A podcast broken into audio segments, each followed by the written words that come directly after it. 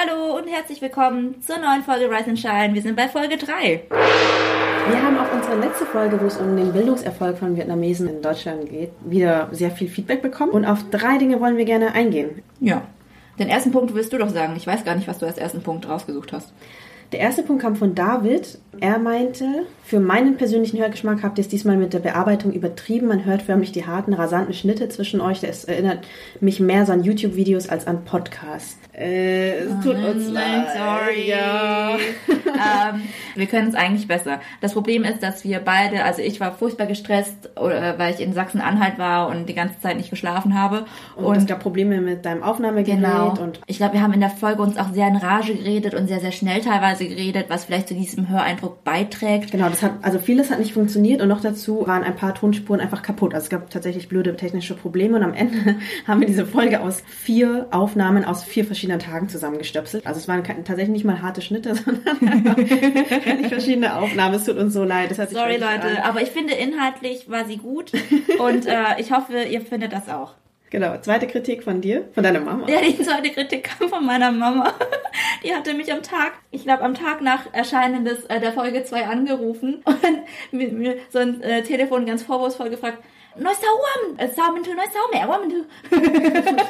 Übersetzt übrigens, weil ja auch mal die Kritik haben, wir sprechen so viel Vietnamesisch. Warum redest du so schlecht über mich? Ja, aber sie war mir nicht böse. Sie hat auch gesagt, du hast ja recht, wir waren früher ziemlich böse zu euch, aber wir haben uns ja gebessert und da stimme ich meiner Mutter vollkommen zu. Also das hat Vanessa ja auch letztens in der Folge angesprochen. Unsere Eltern haben sich sehr verändert und sind auf keinen Fall mehr die, die sie vor 20 Jahren waren. Wir freuen uns tatsächlich, dass sie einfach zuhören. Wie krass ist das denn? Weil meine Eltern lesen zum Beispiel meine Texte nicht, die ich so schreibe. Aber hören ist ja nochmal anders. Genau, hören ist einfacher. Meine Eltern hören meine Sachen tatsächlich. Das ist cool. Weil es einfach schon lustig ist, die, meine Stimme wahrscheinlich im Radio zu hören. Ganz egal, was ich inhaltlich mache. Ja. Also, ähm, Eltern, es tut uns leid. Sinloi. Dann das dritte ähm, kam von Henry oder Henry. Er ist nochmal ein bisschen darauf eingegangen, weil wir die mangelnde Solidarität zu muslimischen Migranten angesprochen haben. Er meinte, dass seine Erfahrungen durchwachsen sind, weil er kennt halt auch gerade aus seinem vietnamesischen Bekanntenkreis Menschen, die sehr zurückhaltend, schrieb er wortwörtlich, gegenüber Muslimen sind und einige auch einen deutlichen antimuslimischen Rassismus hegen. Wobei es natürlich auch Leute gibt, die, schreibt er, die dann in der Flüchtlingsarbeit waren. Ähm, ja, beobachten wir auch so. Also wir sagen überhaupt gar nicht, dass irgendwie alle in irgendeiner Form gleich sind. Wir Ich glaube, wir haben das auch explizit erwähnt. Diese Solidarität, die wir gegenüber auch anderen Einwanderergruppen gefordert haben, war unsere persönliche Meinung. Also wir teilen auf jeden Fall deine Einschätzung, dass es viele Vietnamesinnen und Vietnamesen gibt, die Muslimen sehr, teilweise auch sehr feindlich eingestellt sind und auch Schwarzen interessanterweise sehr feindlich eingestellt sind. Ja, damit wollen wir aber auch wieder zur dritten Folge weiterleiten. Und da müssen wir gestehen, die haben wir jetzt nicht voll fresh für euch aufgenommen, sondern schon im Februar. Sorry Leute, aber Vanessa und ich wohnen halt in Köln beziehungsweise in Berlin. Wir sehen uns nicht so oft und deswegen ist diese Folge schon im Februar aufgenommen worden, kommt jetzt im April raus. Also verzeiht uns einfach, dass manche Inhalte deswegen outdated sind, aber wir wollten sie nicht rausschmeißen und wollen euch quasi nur vorwarnen jetzt. Deswegen viel Spaß bei der dritten Folge, die wir schon vorher aufgezeichnet haben. Ja.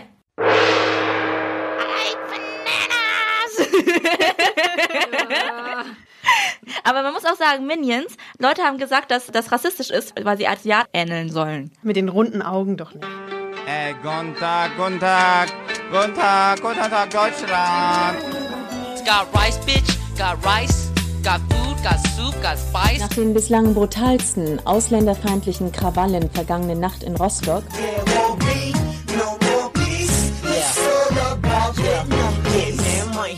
Ich habe gerade Banana ins Mikro reingebrüllt, ja, das war ich, ähm, weil wir reden heute darüber, wie es ist, eine Banane zu sein. Genau, erstmal vielleicht herzlich willkommen zur dritten Hi. Folge Rise and Shine. Ähm, ich bin Mintu. Und ich bin die Vanessa. Banane ist ja außen gelb, innen weiß. Ja, was wir sind, weil wir sind außen gelb, wir sind Asiatinnen, das sieht man uns einfach Eigentlich an. sind wir nicht wirklich gelb. Ja. Wir haben schon einen gelben, gelben Unterton, wenn man sich jetzt genauer mit Make-up beschäftigt. Aber. Ja, stimmt. Oder ich habe eigentlich das, eher so oliv, ne? ich hab das erst gestern in meine Insta-Story gepostet. Was? Ähm, es ging darum, weil in Köln auf einem Karnevalswagen, da wurde Kim Jong-un ein bisschen veräppelt und da waren halt Jacken drauf, die Pseudo-Chinesen-Kostüme hatten, also komische Strohhüte und dann hatten sie auch noch gelb angemalte Haut. Und Nein. ich habe hab so als Frage in den Raum geworfen, Leute, warum werden Asiatinnen immer so Yellowface? Also habe ich gelbe Haut? Was soll die Scheiße?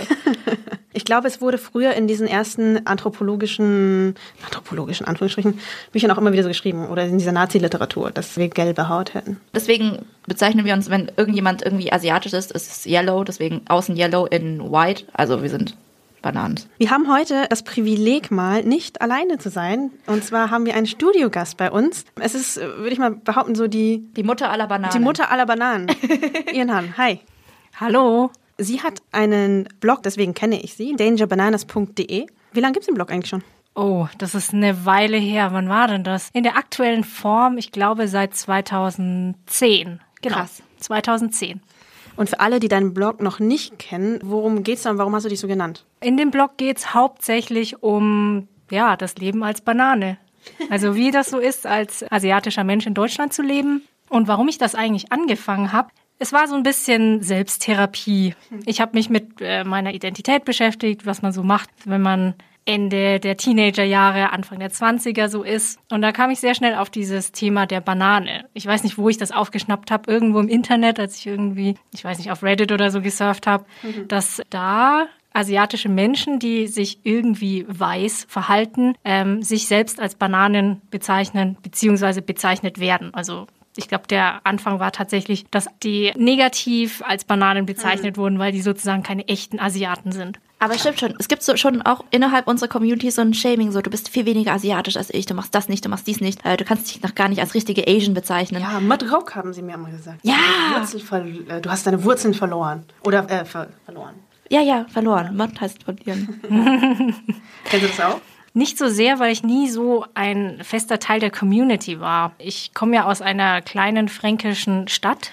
Das hast du mit uns gemein, weil wir kommen alle aus Genau. kleinen Städten. Ja. Und irgendwie gab es nie so, so eine Vernetzung. Also ich hatte hauptsächlich deutsche Freunde. Ich glaube, es gab ein oder zwei, die ihre Wurzeln in Asien hatten. Aber ansonsten waren das immer nur Deutsche. Meine Eltern waren auch nie so besonders engagiert, dass wir da zu diesen Veranstaltungen gehen. Irgendwann spätestens mit 13, 14 war das sowieso kein Thema mehr. Ich weiß nicht, wie das bei euch war, ob ihr dann noch so gerne auf diese Feste oder so gegangen seid. Also ich habe sowas nie gemacht. Ähm, ich hatte da lange auch keinen Bock drauf als Teenager, aber dann jetzt gerade habe ich da wieder Bock drauf. Hey, hattest du, warst du nicht so Ausei Mode? Ja, ja, schauen? genau. genau. Das war dann eben zu Weihnachten. Wir haben das bei unserer ersten Folge, glaube ich, erwähnt. Wenn es Weihnachten war und alle frei hatten, haben wir so eine Date-Feier gemacht, obwohl Date erst zwei Monate später war meistens. Da haben wir eine Turnhalle gemietet und alle Vietnamesen da rein verfrachtet und es gab großes Essbuffet und irgend so eine Bühne, wo es dann Karaoke gab und irgendeiner von unseren Bekannten wurde als Moderator auserkoren. Dann mussten alle Kinder zur Verzückung der Eltern und zum Verzweifeln der Kinder Aoyai anziehen. Also die traditionelle vietnamesische Tracht und da Hand in Hand mit einem irgendjemandem da einen Laufsteg in Anführungszeichen runterspazieren. Das ist sehr peinlich. Das muss wahnsinnig viel Spaß gemacht haben. Ich wurde da verschont. Aber ähm, Jinhan, vorhin hattest du angesprochen, Reddit oder irgendwo aufgeschnappt. Das heißt, du bist nicht mit der Community aufgewachsen, sondern hast du irgendwie übers Internet entdeckt oder wie war das? Ja, hauptsächlich ging das übers Internet, so diese Selbstentdeckung. Und dann auch weniger mit dem Schwerpunkt, okay, ich bin jetzt äh, irgendwie Vietnamesin, sondern eher so, ich bin jetzt Asiatin, weil die Wurzeln gibt es zwar zu Vietnam, aber ich habe mich da nie so damit identifizieren können oder wollen. Ja, und genau so kam das dann letztendlich mit der Community. Meine Eltern haben das immer wieder mal probiert, dass wir dann, ja genau, dass wir so verfrachtet wurden, ähm, meistens nach Nürnberg, weil dort gab es eine größere vietnamesische katholische Gemeinde. Meine Familie ist ja katholisch. Da wurden wir dann zu den Gottesdiensten gebracht und so. Und ja, also ich verstehe da immer noch nur ein Drittel bis die Hälfte von dem Ganzen. Also rein sprachlich und war immer schwierig und ich habe mich auch immer gelangweilt.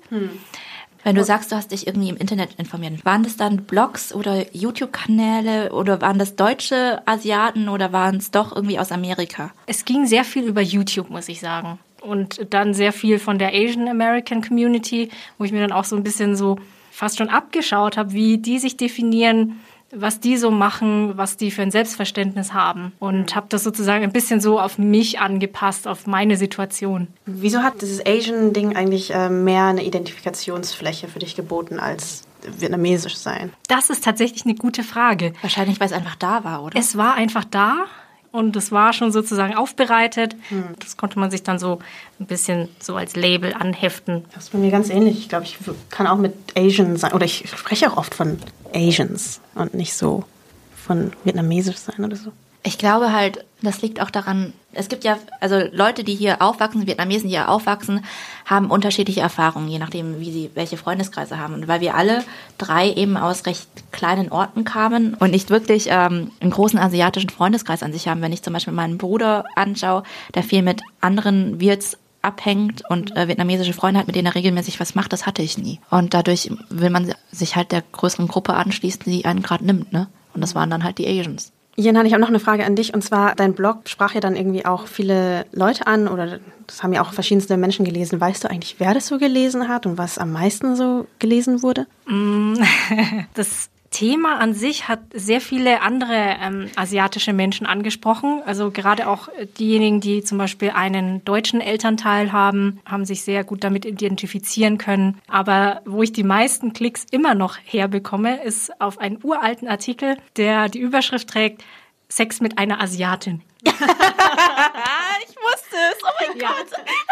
Seit, seit Jahren, fast schon seit Jahrzehnten, ist das der Klickbringer, wirklich. Dabei hast du äh, gar nicht geschrieben, wie Sex mit Asiaten ist, sondern es ging eigentlich um was bisschen anderes, ne? Ja, genau. Es ging tatsächlich um diese, diesen Fetisch an sich, warum es den gibt und warum es da so bestimmte Bilder und Vorstellungen gibt.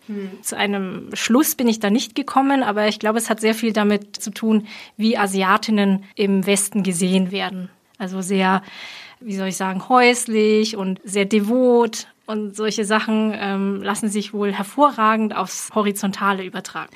Aufs Horizontale. Ja. Ja.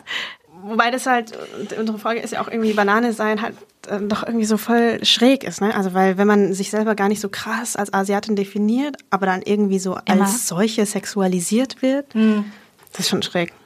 Ja, es ist äh, nicht immer angenehm. Manchmal ist es lustig, manchmal ist es nervig, aber man wird immer wieder daran erinnert, dass man anders aussieht. Ja, wie reagierst du denn darauf, weil du sagst, ich bin eine Banane, ich bin ja eigentlich weiß und ich sehe vielleicht gelb in Anführungszeichen aus. Wie reagierst du dann, wenn Leute Fragen an dich als Asiatin stellen? Ich versuche meistens nett zu bleiben und die Fragen zu beantworten, wobei ich dann schon so die Schotten dicht mache. Also sag da auch nicht viel dazu, werde sehr ähm, einsilbig.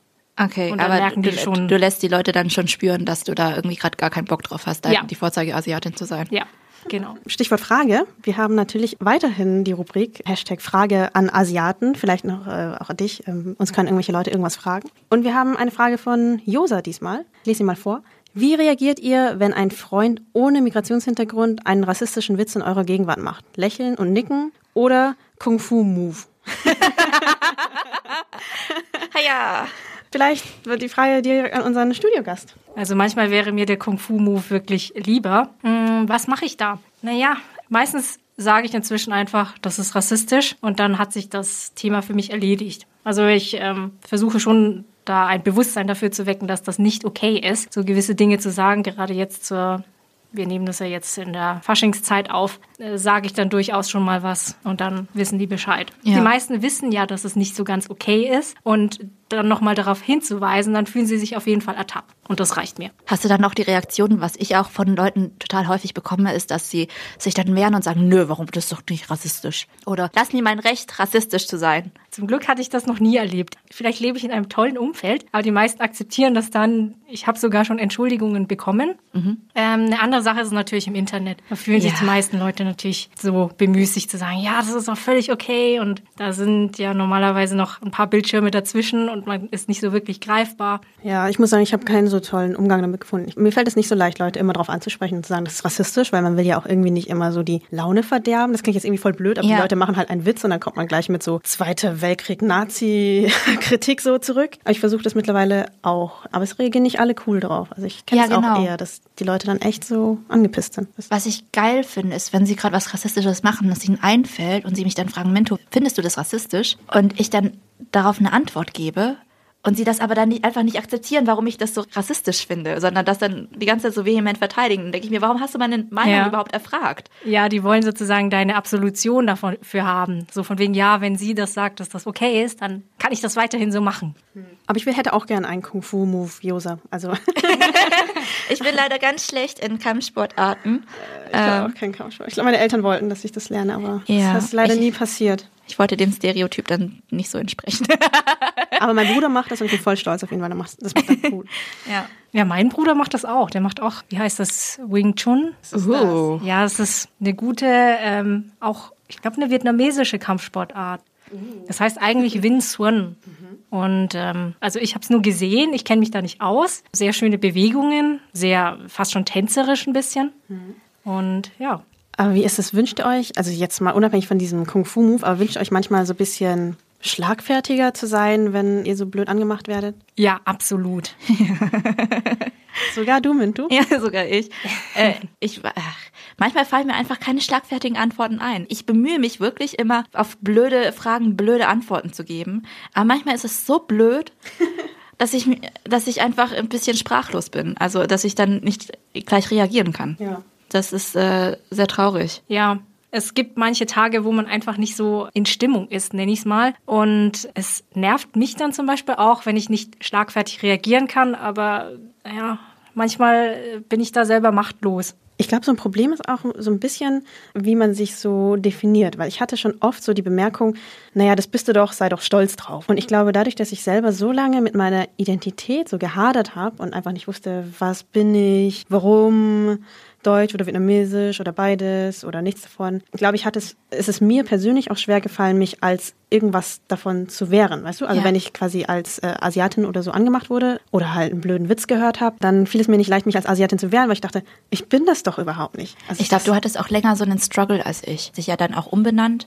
Ja. Und für mich war es einfach von Anfang klar, ich bin Deutsche, aber ich kann auch gleichzeitig Vietnamesin sein. Genau, das, das hat tatsächlich ein bisschen länger gedauert. Aber ich glaube, dass wenn ich quasi immer so eine feste Identität gehabt hätte, wo ich immer auch einfach dazu stehe, dann glaube ich, hätte ich mich auch als solches besser wehren können. Und das ist meine Theorie oder vielleicht denke ich nur, wenn, wenn, wenn.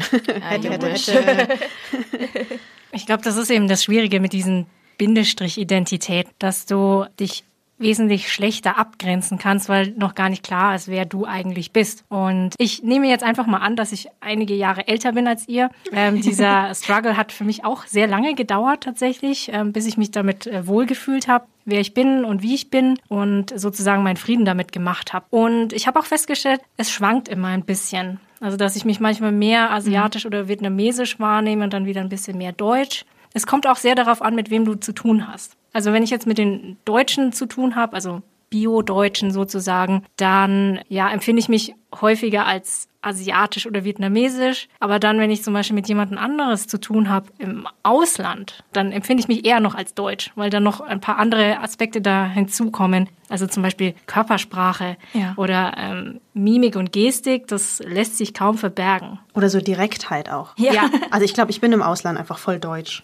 Also Ja. mehr als ich irgendwie so Asian bin. Das Witzige Absolut. ist, dass es meine Mutter aufgefallen ist, die sich immer über mich lustig macht, weil ich wohl sehr direkt bin und äh, sie sich immer über mich lustig macht, dass ich so deutsch bin und alles immer sehr direkt sage und nicht so diplomatisch, wie das vielleicht Vietnamesen gesagt hätten. Ja, geht mir auch so. Du hast gesagt, du hast es in Frieden damit geschlossen. Gab es so einen Punkt oder so ein Alter? Auf welches Alter müssen wir hinstreben? Wann haben wir endlich eine Identität? Sag es uns, Wann habt ihr endlich eine Identität? Mm, ich finde, Ende 20 ist ein gutes Datum. Also ich bin jetzt 32 und wie alt war ich, als ich äh, den Blog angefangen habe? 24 oder 25. Da habe ich schon ein gutes Stück für mich selber ähm, geschafft, außerhalb des Internets. Aber der, der Austausch dann im Internet mit Twitter und mit dem Blog und so weiter, das hat mir schon sehr geholfen.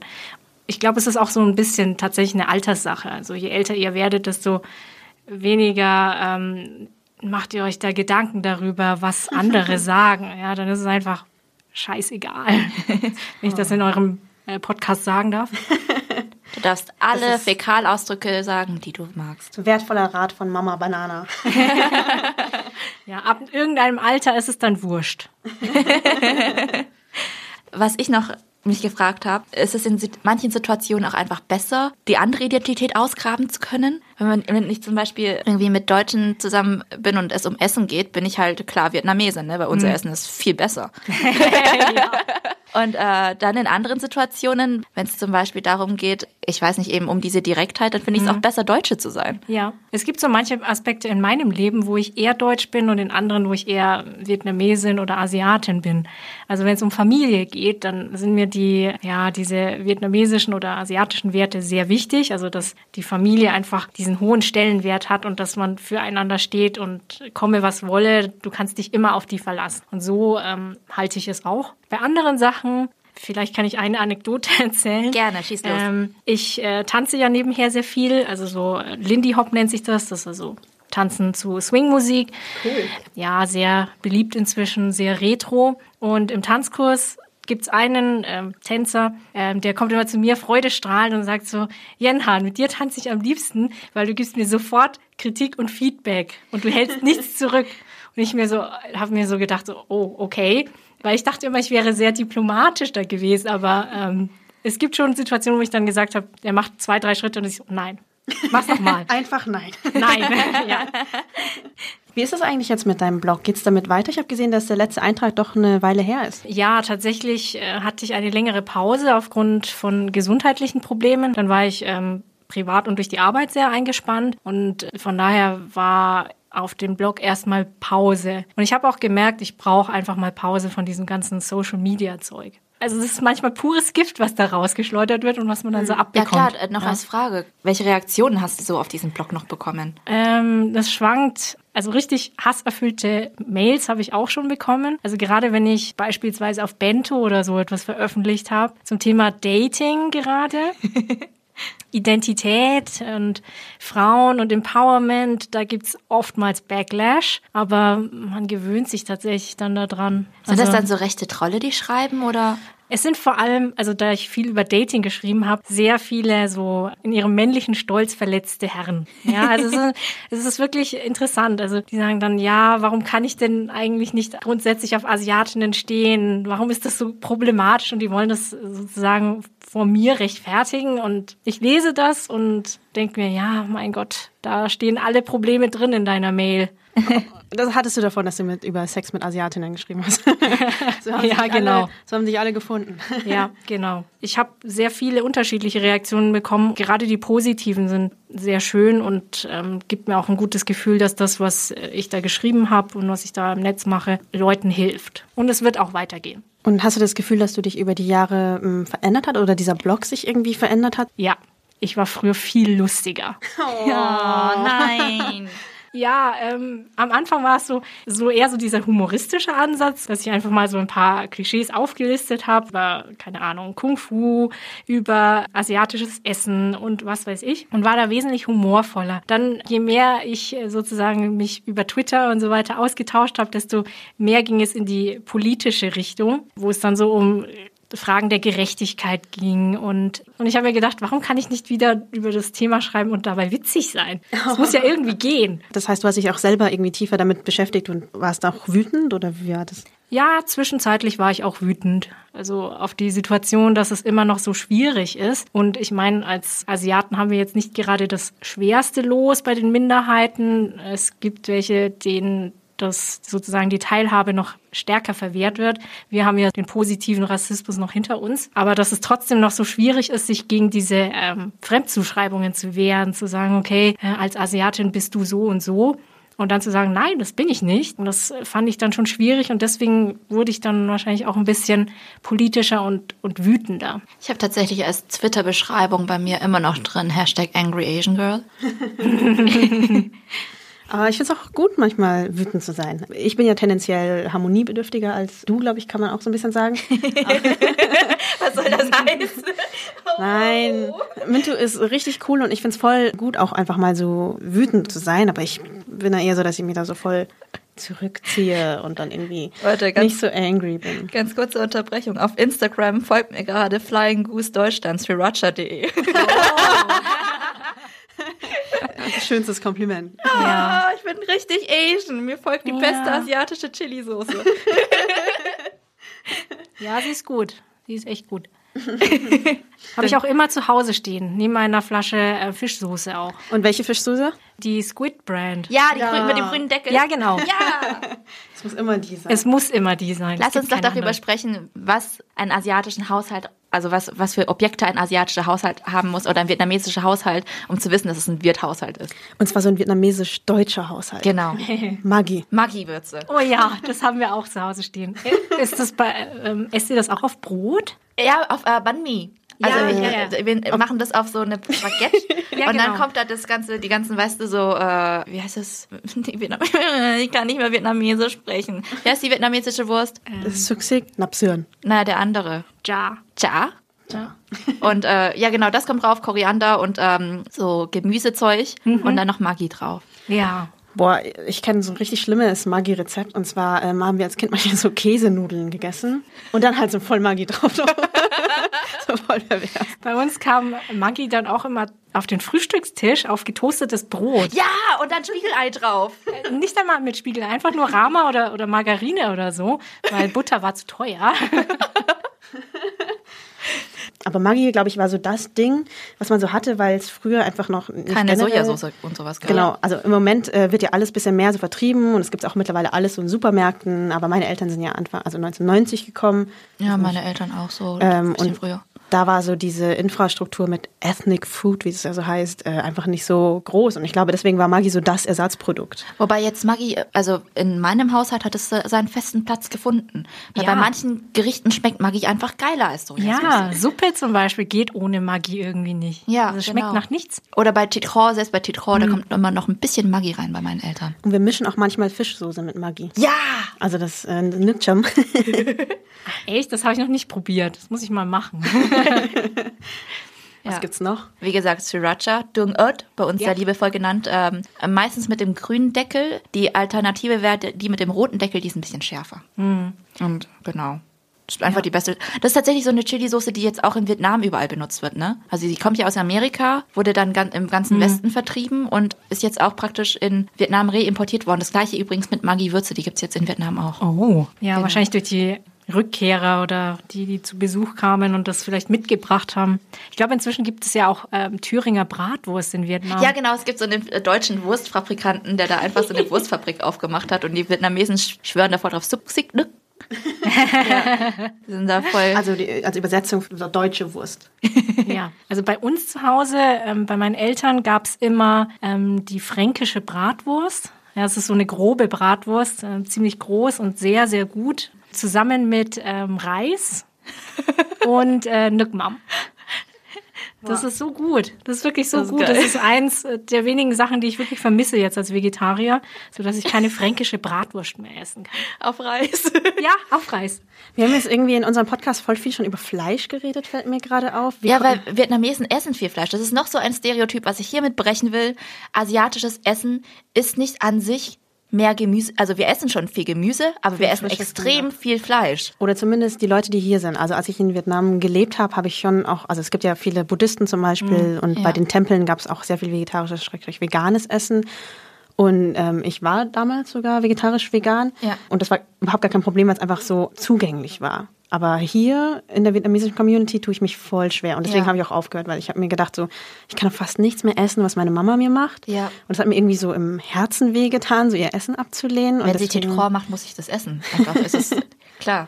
Wie ist es bei dir? Also Es ist tatsächlich schwierig. Wenn ich nach Hause komme, dann ähm, habe ich auch manchmal so ein schlechtes Gewissen, dass ich jetzt das Essen von meiner Mutter nicht essen kann. Aber ich fühle mich wohl damit, so wie ich lebe. Und ähm, ich muss auch sagen, ich habe schon als Kind sehr viel Essen abgelehnt, was meine Mutter gekocht hat. Von daher ist es nur eine Fortsetzung dessen, was ich damals als Kind gemacht habe. Also zum Beispiel Titron mochte ich als Kind nie.